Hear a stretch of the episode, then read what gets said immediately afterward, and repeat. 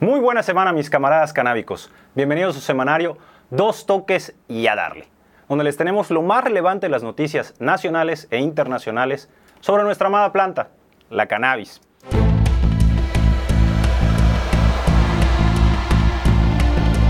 Los Juegos Olímpicos más verdes, o casi.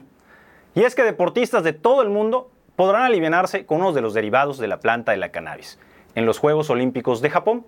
Y es que, de acuerdo a información del Comité Olímpico Internacional, podrán usar el famosísimo CBD en pomadas, engüentos, cremas y aceites, ya que la Agencia Mundial Antidopaje, organización que monitorea y lucha contra el uso de drogas en los Juegos Olímpicos, anunció en 2018 que esta sustancia había sido eliminada de su lista de sustancias prohibidas.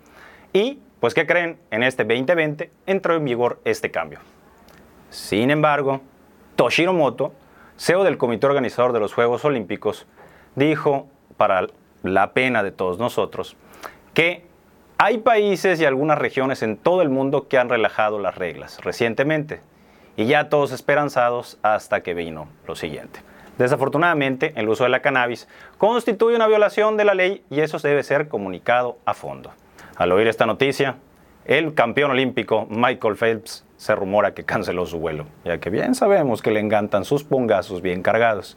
Y pues así como que dijo mi mamá que siempre ño. Ah, por cierto, usted igual puede hacerlo. Sí, aquí en México.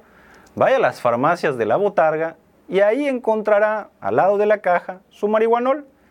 Aunque realmente es una versión muy light de todo lo que la planta puede hacer.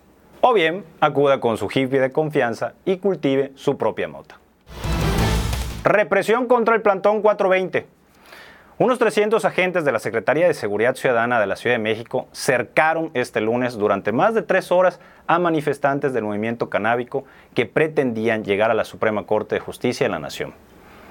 Y es que el objetivo de esta marcha era establecerse a un lado del edificio hasta que los magistrados de la Suprema Corte debatieran una declaratoria de inconstitucionalidad, la cual calificaría como inconstitucionales, de ser aprobada, cinco artículos de la Ley General de Salud relacionados con el consumo y el cultivo de la marihuana, eso sí, sin fines lucrativos. Y es que hay que ser muy claros. Los integrantes del Plantón 420 llevan varios meses como protesta ante la eterna promesa de una ley que regule el consumo y el cultivo de la marihuana y de la cual puro atole con el dedo nos han dado a todos los usuarios canábicos.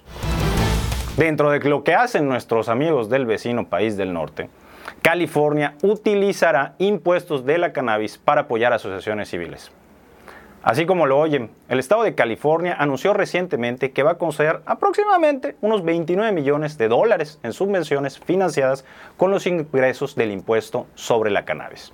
Esto a 58 organizaciones sin fines de lucro. La Oficina del Gobernador para el Desarrollo Económico y Empresarial otorgará los fondos a través del programa de subvenciones de reinversión comunitaria de California, que es un recurso para apoyar a las comunidades a superar la presencia de restricciones y barreras sistémicas para garantizar oportunidades y equidad.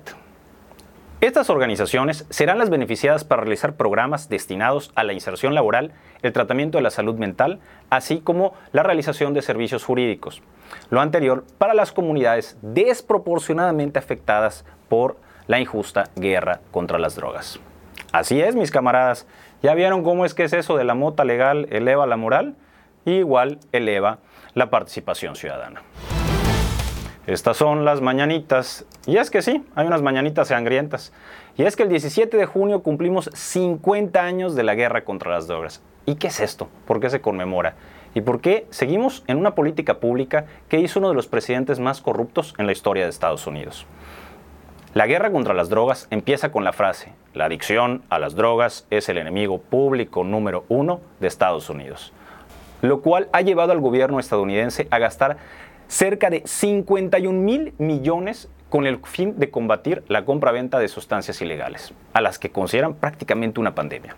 Sí, así de estúpido y corrupto, ya que las sustancias prohibidas y su uso son parte de la cultura humana desde su origen, tal y como señala la socióloga Rosa de Olmedo, quien escribió, el origen de la guerra contra las drogas fue afianzar un discurso médico-jurídico de pánico apoyado en los medios de comunicación.